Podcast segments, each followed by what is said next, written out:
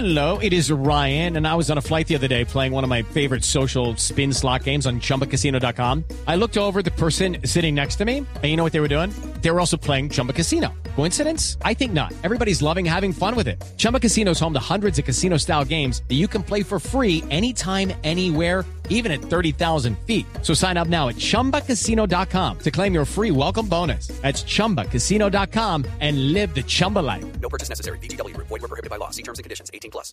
Seguramente este tema le va a llegar a usted, y me imagino que ya lo ha estudiado y lo ha mirado, y es el tema de, en gracia y discusión, se firma la paz de aquí a diciembre con los señores, si se les puede decir así, de las FARC.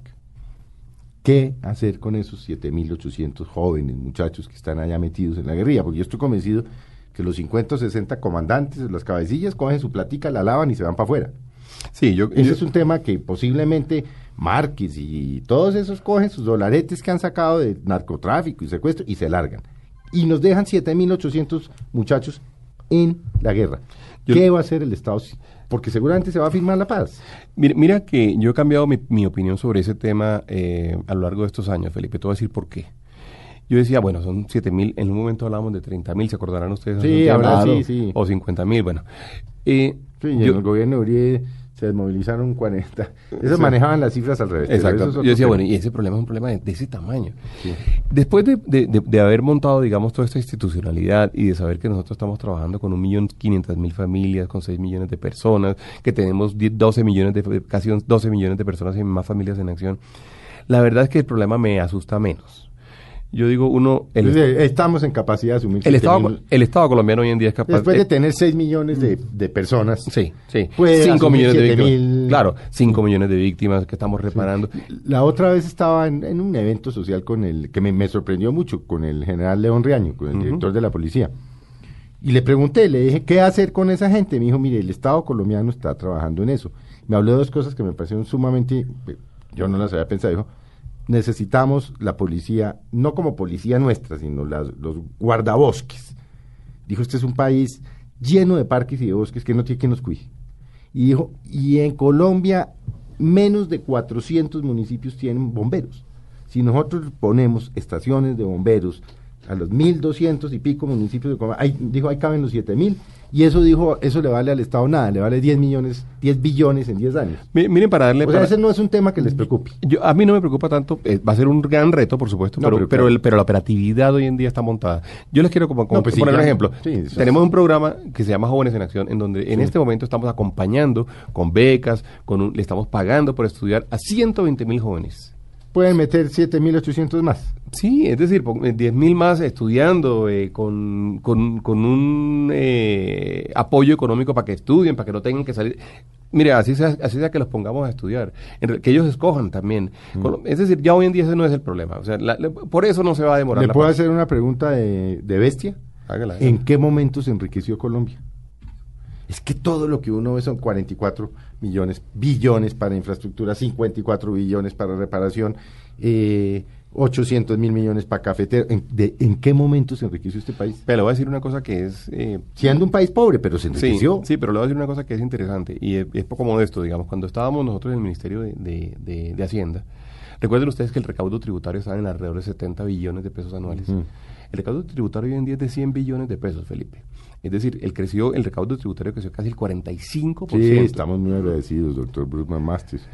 Todas las quincenas nosotros los recordamos con afecto a- Pero, Felipe, al sí. ministro Cárdenas. Pero Felipe, si esa plata va para atender a sus No, no, si víctimas- no se la roban uno la paga con gusto. Exactamente, esa plata va para atender a las víctimas, para atender un- eventualmente un posconflicto, para atender la superación de pobreza, para reducir la equidad, lo pagamos con gusto usted y yo, yo también pago impuestos.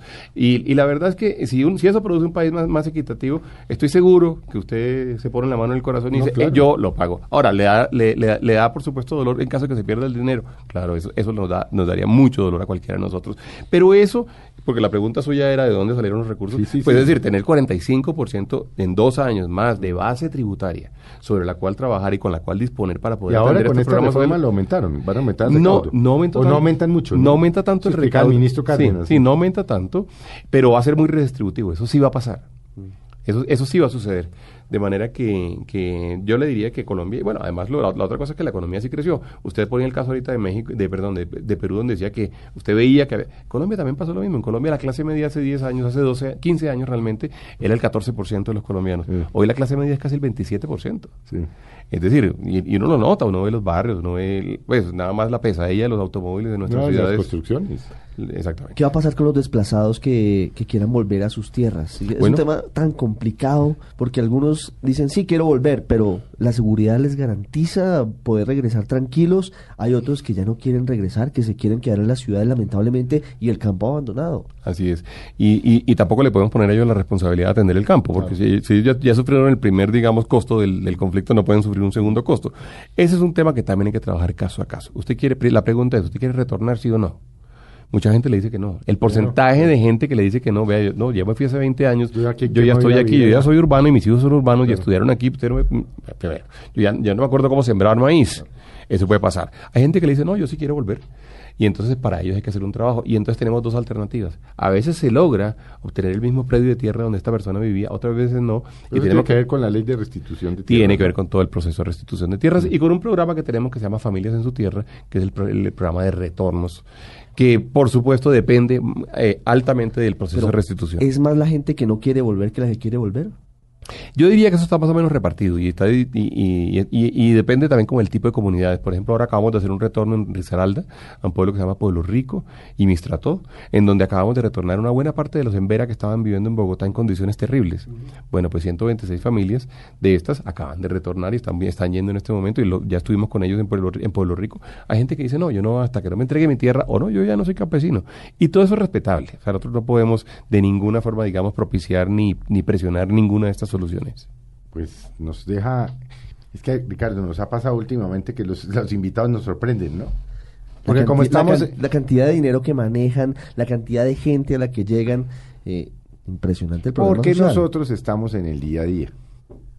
Fundamentalmente, ese Sí, es el problema, sí. que uno está en el día a día, que la noticia, que el procurador, que el matrimonio entre parejas del mismo sexo, que Uribe trinó, que el otro trinó, que las vallas de Pacho Santos, y uno no tiene tiempo de ver No, pero- realmente qué es lo que está pasando en el fondo. Pero además lo que estábamos diciendo ahora, hablamos de la economía y hablamos de la macroeconomía y hablamos de la inflación y hablamos de Standard Poor's que obviamente son muy importantes, pero que le dice un poco al colombiano. No, pues yo le digo que a, a nuestra amiga Ruth de, de Villavicencio, que sabemos que nos oye, que nosotros siempre tratamos de bajar el tema.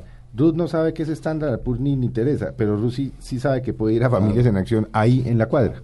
Eso es lo importante, eso, esa economía menuda, esa, ese trabajo detallado es, es lo realmente valioso, porque eso es lo que permite que la gente salga de la pobreza, que salga de las dificultades, más allá de lo otro, que también, y repetimos, es importante para la economía y para el desarrollo del país, pero que, pero que en realidad no, no nos dice mucho de que muchas veces tenemos líos, se lo confesamos a Bruce, para aterrizar, para decir, bueno, ¿y cómo le explicamos a la gente qué significa el hecho de que ya no seamos triple B menos, No, eso la gente. sino no- triple B en no, Poor's. pues- ¿Quién explica eso? Esto a la gente le llega directo. Pues bueno, eh, se nos acabó el tiempo, Ricardo. Bruce, muchas gracias por haber venido. No, gracias por la invitación.